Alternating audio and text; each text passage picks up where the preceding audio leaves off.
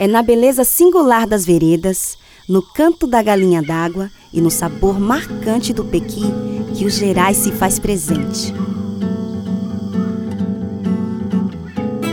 Olá, sou Vanessa Moreira, moro na comunidade tradicional de Fundo e Fez de Pasto de Brejo Verde, no município de Correntina, Bahia. Estou participando do podcast Cerrados e nesse nosso episódio vamos te contar as influências da expansão do agronegócio na região oeste da Bahia, através da história de luta da comunidade de Brejo Verde. Comunidade essa que venceu de perto os impactos gerados por esse modelo de desenvolvimento econômico insustentável, que se baseia na grilagem de terras, no desmatamento, na pistolagem e na apropriação dos recursos hídricos, sobre o cerrado e o modo de vida das comunidades tradicionais e seu território. Aliado a isso, como a comunidade unida por meio de associação conseguiu reaver seus direitos e preservar os gerais. Venham ouvir conosco!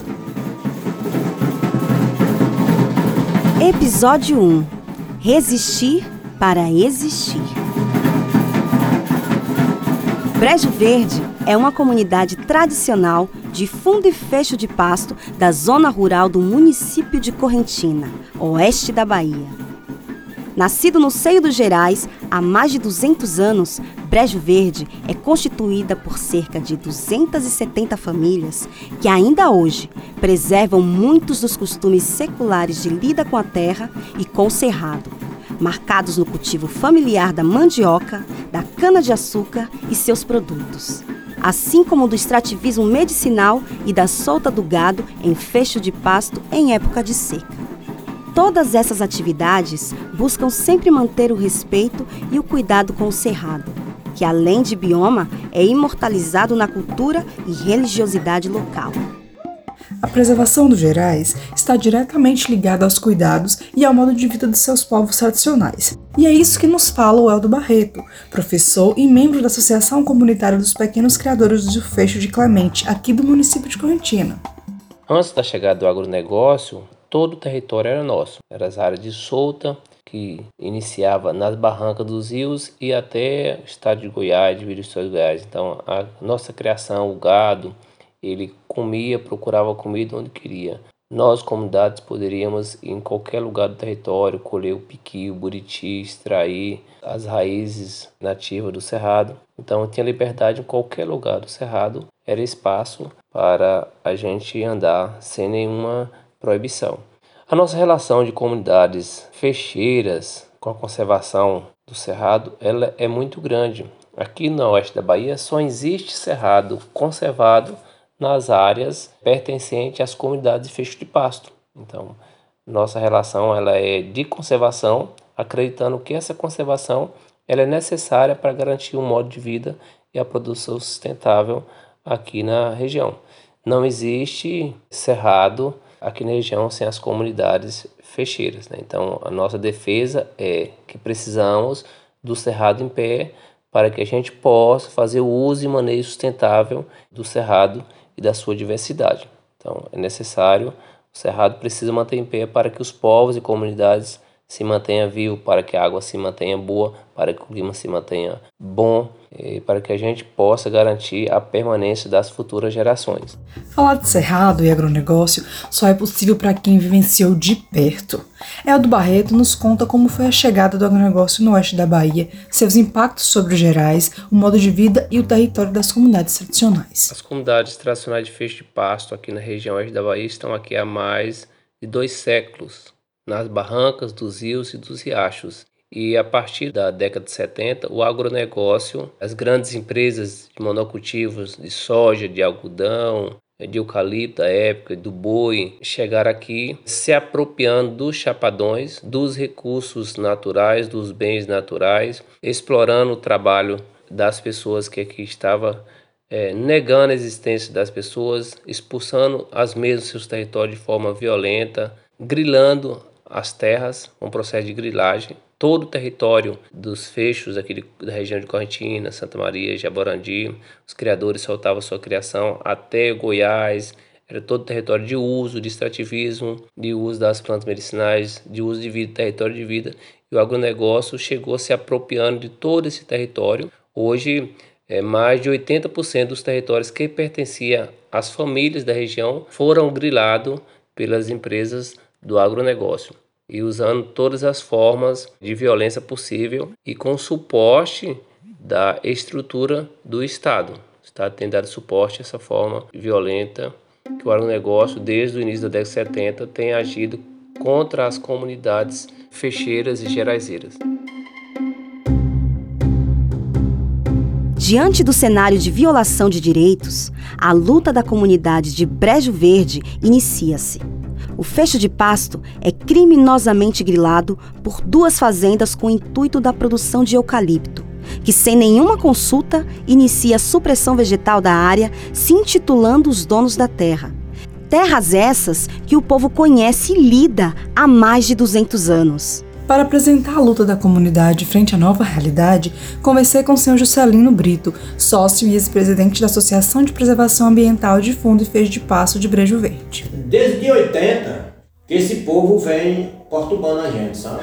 Né? Mas eles ficavam lá para cima, eles não, não chegou, vamos dizer assim, se aproximar das comunidades não, sabe? Quando foi em 2014, foi que eles vieram fazendo seca nos territórios, com ordem de desmatamento, sabe? Um, um sistema de, de posto artesiano, fizeram casa no território, sabe? E a gente achou que se desse continuidade a esse empreendimento deles, no futuro ia dar problema para nós, sabe? Hum. Então foi, a gente foi o pessoal se reunir e agir. Então o que, que acontece? Eles vieram falando que eles tinham o documento da área, que eles eram os verdadeiros donos da área, e nós fomos obrigados a contradizer as falas deles, porque eu acho que os verdadeiros donos das áreas somos nós que nascemos e criamos nessas áreas, sabe?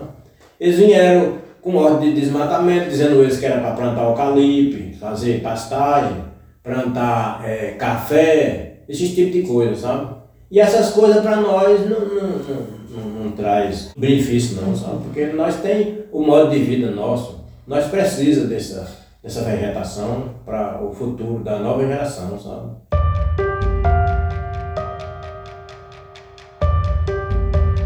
O caráter violento e desmedido da chegada das fazendas desrespeitou todo o modo de vida da comunidade e provocou um enorme sentimento de impotência sobre seu povo, visto que sua voz não era ouvida, nem mesmo pelo poder público.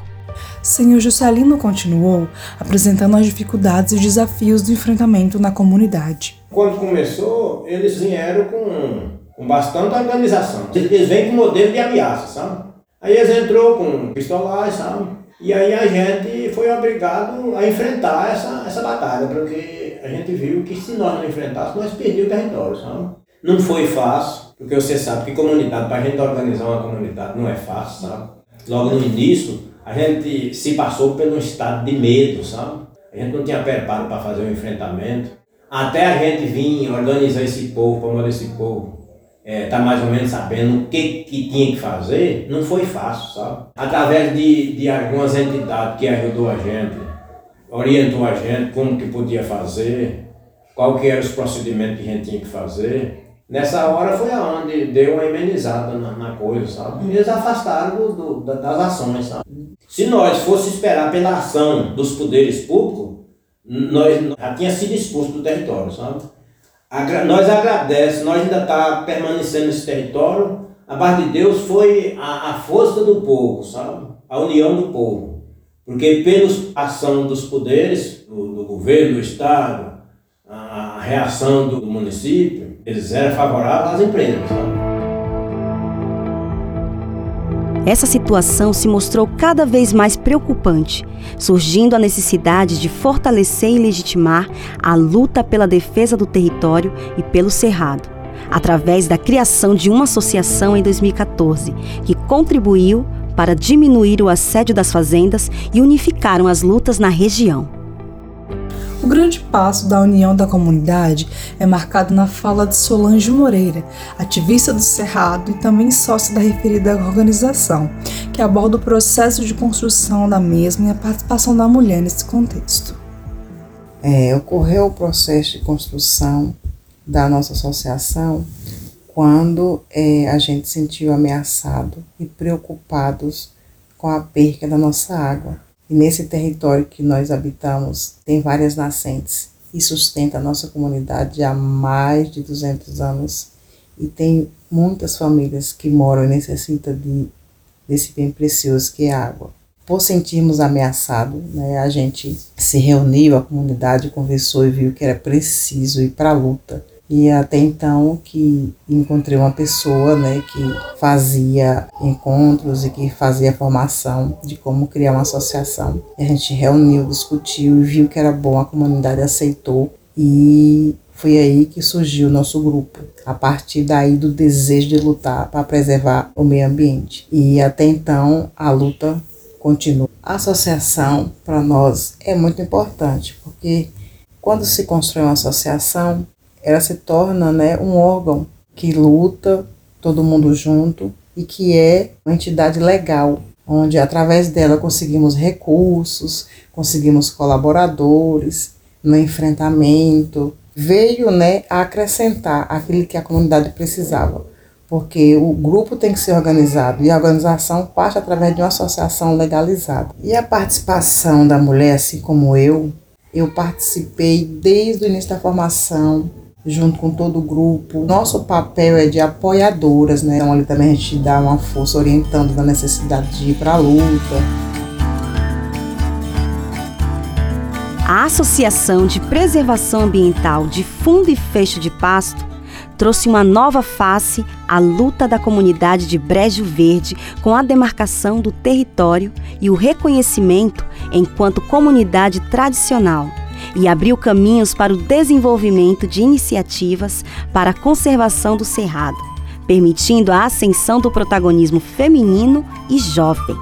Sabemos que a nossa força está na juventude. Assim, Beatriz Silva, estudante de História e defensora das causas sociais, conta um pouco das conquistas da comunidade por intermédio da associação e o papel do jovem nesse processo de fortalecimento da luta. Moro na comunidade de Brejo Verde, a qual está organizada na Associação de Preservação Ambiental e de Fecho de Pasto. É, dentre algumas conquistas que essa associação já garantiu à comunidade está o viveiro de produção de mudas, que dava continuidade à produção dessas mudas nativas para o reflorestamento das cabeceiras e nascentes e também mudas frutíferas e medicinais para incentivar as famílias na produção de fundos de quintais e também ao uso de remédios caseiros. Além disso, é, eu pude contribuir no mapeamento do território do fecho no aplicativo Tô no Mapa, foi uma iniciativa do IPAM junto à ESPN, com apoio da Rede Cerrado, e que tem como objetivo é, dar visibilidade aos povos do Cerrado, mapeando as comunidades tradicionais. E aí, por falar em visibilidade, eu sou estudante de licenciatura em História na Universidade Federal do Oeste da Bahia, e uma das razões pela escolha deste curso foi justamente a realidade da minha comunidade, o processo de luta do Oeste da Bahia. E eu, como jovem, eu sei da responsabilidade que eu carrego para a construção de uma sociedade mais consciente, engajada e protagonista. E é por isso que eu levo a minha realidade para dentro do espaço acadêmico, nos trabalhos acadêmicos. Eu levo a luta do ribeirinho, do geraizeiro, do fecheiro, levo respeito ao modo de vida do povo e da minha comunidade. Eu levo conhecimento ancestral, levo memória, história e resistência.